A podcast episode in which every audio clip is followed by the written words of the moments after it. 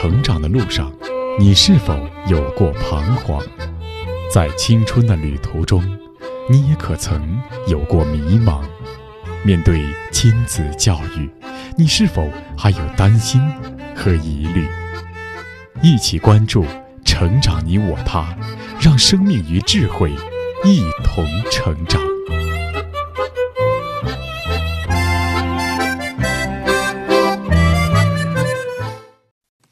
愿生命与智慧一同成长。海内外的各位听友，大家好，欢迎来到《成长你我他》，我是您的朋友钟庆。听众朋友，教育关系千家万户。二零二一年，我们经历了双减政策的出台、修订《民办教育促进法》的实施，还有《家庭教育促进法》的颁布实施等等教育事件。而这一些教育事件，其实都是围绕着立德树人为目标，在行走着教育创新之路。ABU UNESCO Together for Peace Media Award。现在我们听到的是亚广联暨联合国教科文组织主办的首届共创和平媒体奖颁奖现场。Three finalists. 其中，革新教育类广播大奖共有三项入围作品。William Yip, My Dream is to make drama. 最终的胜出者是由 CMG CRI 英语环球广播制作的节目，名叫叶训谦戏剧全民通达是我的梦想。制作者在获奖感言中说：“教育是当今世界重要的议题，希望优秀的教育理念和实践能被更多人看到。Congratulations, CMG, CRI, China.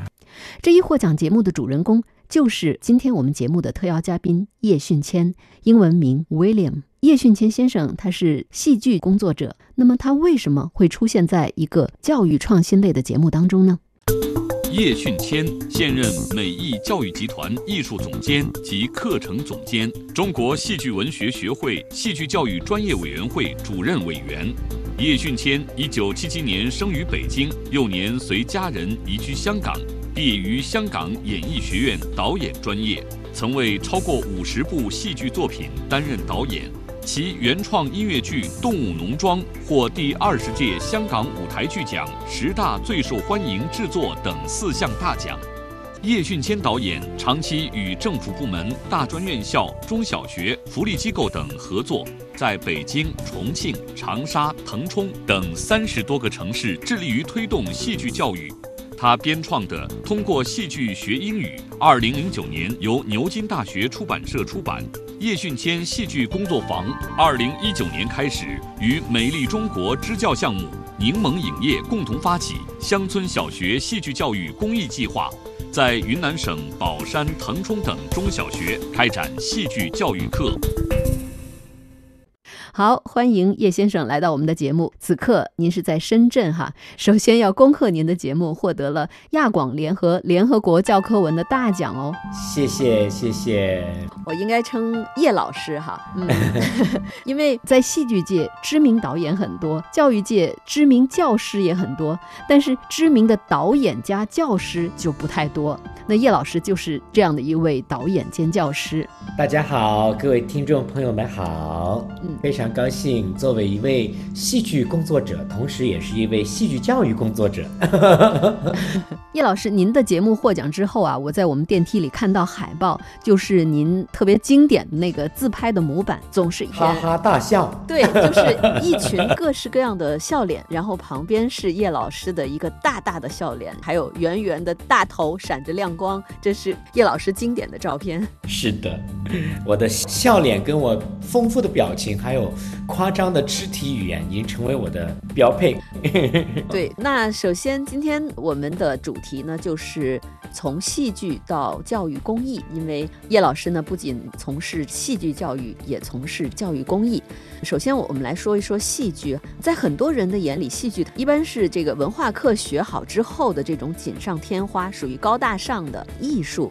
但是我们却也发现，比如说像曾经在中国广西农村支教了十年的一位德国志愿者卢安克，他在乡村除了教一些外语之外，他也花很多的时间去带孩子们自编自演拍电视剧。我想可能跟戏剧应该也是有类同的地方。那么我想问叶老师，为什么你们会不约而同的要在乡村注入戏剧教育呢？谢谢，我觉得这个问题特别好。其实，在中国大地上有很多不同的朋友、同行，甚至来自不同的国家、不同的背景的朋友，在用戏剧或者是不同的方式吧，进入到教育公益的领域里面。嗯，为什么会做这样的一个事情？哈，呃，我先说，就是戏剧对于我来说，它是在所有的艺术门类里面，对孩子来说最没有门槛的。我们可以比对一下哈，比如说音乐或者是器乐吧，就是如果要弹好一首钢琴，拉好小提琴，你没有几年的功夫，你无法真正的去享受投入在这个音乐的表达里面。但是戏剧其实我们小小小小孩儿，男孩儿可能很喜欢去扮演英雄，扮演超人；女孩儿可能很喜欢扮演公主，喜欢去过家家。就是其实孩子在他的天性里面本身就是很喜欢以角色扮演的方式、过家家的方式去探索这个世界。那再一个其实。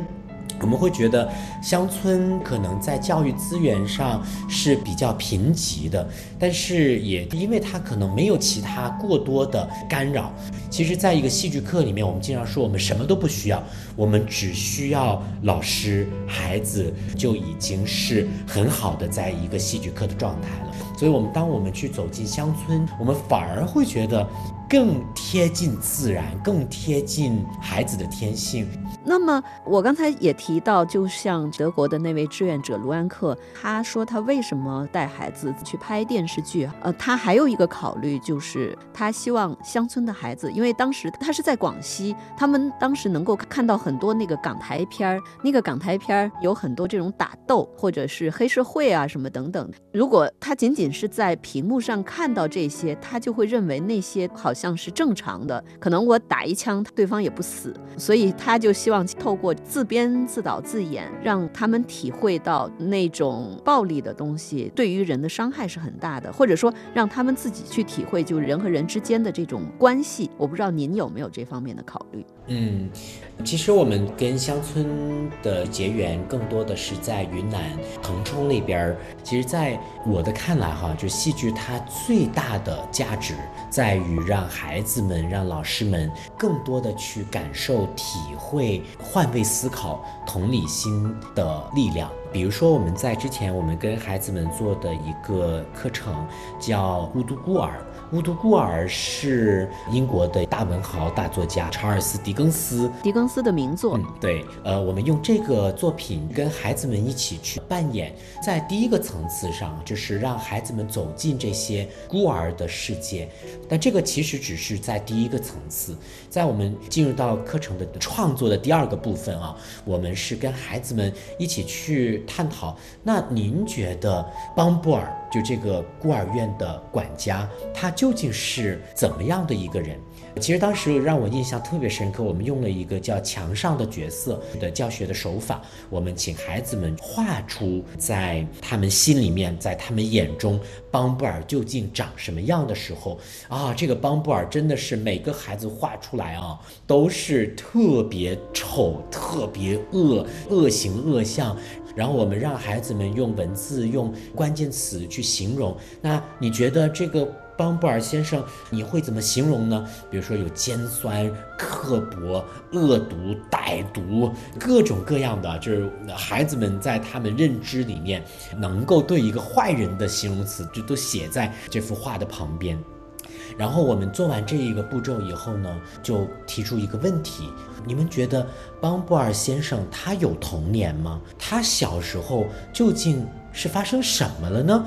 然后这个时候我特别记得，就是孩子们他们的眼中就有一种不可思议啊，就是他们可能从来没有想过哦，对哦，就邦布尔先生他也有童年。就孩子们有的说，邦布尔先生小时候也是在孤儿院长大的。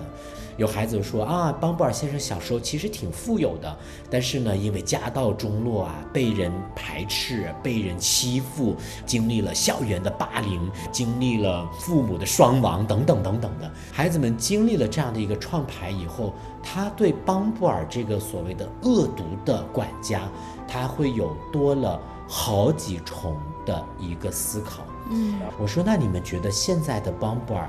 他外在可能还是一个恶毒的人，但你觉得他的内心你会怎么去形容他？然后我特别记得当时其中一组的孩子，他在邦布尔先生的身上画了一个破碎了的心，在邦布尔先生的脸上画了两道的泪痕。呃，然后有一个孩子说，这个孩子三年级啊，他说，虽然他平时真的很可恶，但是他一个人晚上在房间的时候，他其实是很伤心的。这，就是这个是一个真实发生的案例啊。就是我觉得戏剧它不是只是看到表面的。通过戏剧，我们最希望的是引领孩子走进每一个角色、每一个故事的内在，看到这个内在有一个巨大的世界。其实善恶、好坏，它不是二元对立的，它其实在里面有很多很多值得我们去探究、发现的。对于孩子更有价值，对这个世界更大的一个探索。就当他们再看到一个不好的人，或者再不好的一个处境，他会用另外一种状态去思考。这个我觉得是戏剧里的同理心，所谓的换位思考，能够带给孩子一个更大的力量。嗯，哎呀，听您描述的太棒了，我感受到，实际上透过戏剧教育，您是在一步一步的启发孩子们去思考什么是教育的本质，什么是人的本质，对吗？是的，其实对于我来说，我其实我本来是学戏剧导演的。但是可能跟我家庭、跟我从小的教育，我也不知道为什么，就是我在我再年轻一点的时候，现在我觉得我四十四岁也很年轻哈。就 在我再年轻一点，就是十几二十岁，作为一个戏剧导演初期的时候，我就不知道为什么，就是我对于社会的一些现象，对于人性，对于。所谓就是，呃，我们有一句话叫 “art for art's sake”，就是艺术就为艺术服务。但是我我一直不赞成这句话，我我更赞成他后面一句话，就是 “art for people's sake”，就是艺术是为人去服务的，而且教育它是更直接跟人去对话。就是作品嘛，你还得隔着一个一个作品，对吧？你还不确定他是不是能够看懂，但是在戏剧课堂上。他是很直接的，我给出一个问题，比如说，你觉得邦布尔先生有童年吗？你直接在每一个学生的眼中，你看到了回应。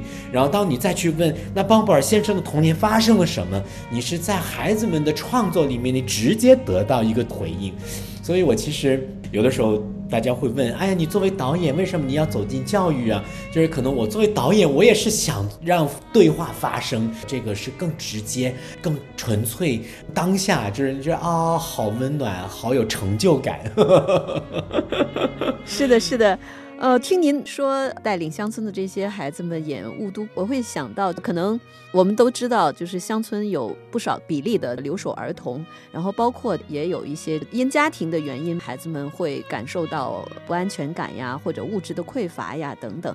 是不是您也是希望透过戏剧教育帮助他们思考，帮助他们去理解，然后如何去面对？我不知道您有没有这样的考虑。然后还有什么叫戏剧教育？这个概念是什么？特别好。呃，我觉得先先说什么是戏剧教育吧，就是我们经常会说的一句话，就是戏剧不止于舞台。戏剧不只是表演，那戏剧是什么？我很想表达的是，戏剧它真的不只是在我们剧院里面很艺术范儿的场所里面，离观众很远的表演艺术的形式。戏剧它可以发生在任何的地方。呃，英国有一位导演叫比特·布鲁克 （Peter Brook）。他写的一本书叫《空的空间》，他在他的开篇，他的定义对于戏剧就是当一个人走过，有一个人在看。这个空间就可以是一个戏剧了。当一个人走过，另外一个人在看，这就是戏剧了。对，我们可以想象一下，这个走过，他他是什么人？他怎么样去走过？他是步伐很沉重的走过呢，还是轻飘飘的走过呢？就是他其实给我们带来很大很大的一个思想的一个空间，在这个过程里面的价值，要比起这个演出，其实要大的更多。那您在乡村和城市，您会分别会有一些不同的主题吗？还是说都会关注共同的人性？嗯，呃，其实当时我们在挑选题材，其实我更多的是看到乡村的孩子跟城市的孩子，甚至我走遍全国五十多个城市，我们看到的一些共性啊。我先说，就专门为乡村孩子，我们是的确是有意识的，是想带给他们针对于他们面对的一些处境的一些课程或者是戏剧的体验啊。比如说刚才。无独孤儿为什么会选择无独孤儿？因为孤儿院的孤儿们，他们可能面对的是贫穷、孤独、不被关爱、不被理解，他们需要更被爱。就是这些处境，其实也是我们在乡村的孩子们他们在经历着的。就这样的一个处境，我们用一个故事去走进去。就是给了一个我们叫安全的距离啊，我们不是直面的说你们怎么样，你们怎么样，而是他们会觉得是他们怎么样，他们怎么样，其实他们会更觉得不被冒犯，更觉得安全，更觉得可以真实的、敞开的去表达他们的所思所想。呃，而我们也会更容易去带动孩子走进我们希望他们有的一个体验里面。比如说刚才我们说的这个乌都孤儿，其实当他们去画完这个破碎的爱心，画完这个流泪的的脸，其实我们还有一个问题，我说那如果我们要让邦布尔先生给我们多点吃的，我们应该要感动他，我们应该为他带来爱，那我们能做什么？然后我特别记得孩子当时说。那我要给他一个拥抱，那我要给他每天帮他去洗衣服，让他感觉到我也能为他做点什么，然后让希望他也能爱我，就这样的一个思考，它其实是侧面的让孩子们感觉到，哦，原来我也能为我希望他爱我的人做一些什么，而让他感觉到我的爱，这个就是我们说的赋能啊。所谓的 empowerment，就是他们不觉得我们是一个被授予的，我们是也有能力，我们也能付出的这样的一个状态。比如说，我们在一九年做的一系列的这个西域课程叫《黑白羊村》，因为当时在走访乡村的学校的时候，他们因为可能缺乏。关爱他们在校园里面的这种矛盾或者是冲突，甚至上升到校园的霸凌问题，还是挺严重的。但是我们又不能直接跟他们说啊，校园霸凌是不好的啊，欺负人是不好的啊。当你被欺负，你要跟老师说啊。就这些话，其实很多人讲过了，因为这些话听进耳朵里，但是听不进他们的心里面。那我们就做了一个课程，叫《黑白羊村》。我们说。这个故事里面是黑羊村跟白羊村，他们曾经是朋友，但是因为他们的互不谅解，他们的一些矛盾冲突，让他们两村之间的一一道桥就各不再相往来了。然后我们整个戏剧创编的过程，其实最终的目的，我们希望让孩子愿意重修黑白羊村之间的这一道桥。其实这个其实是在说人与人之间的关系。如何重修旧好？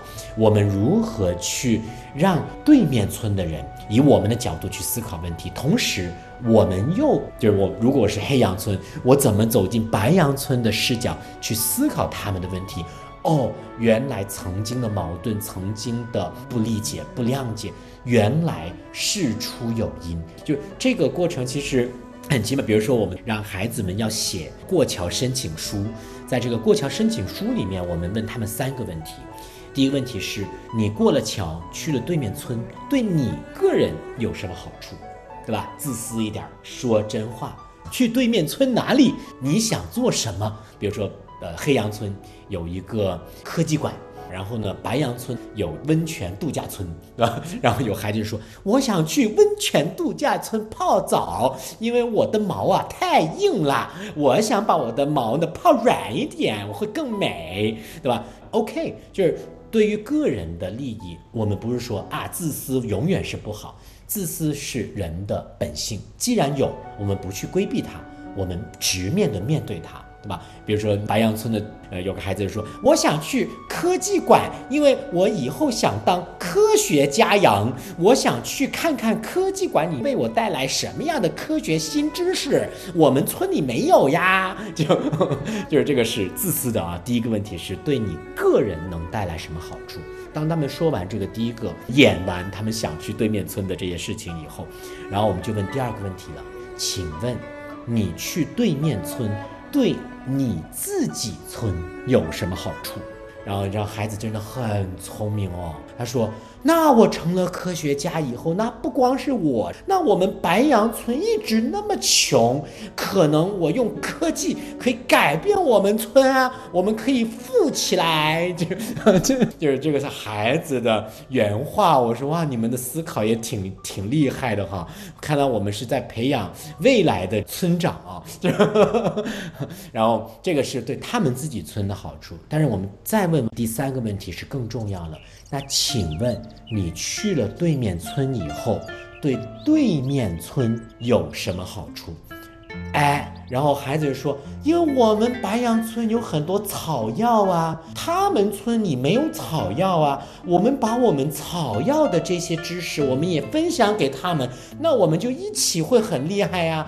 ”就是你们，就是这个，其实从他。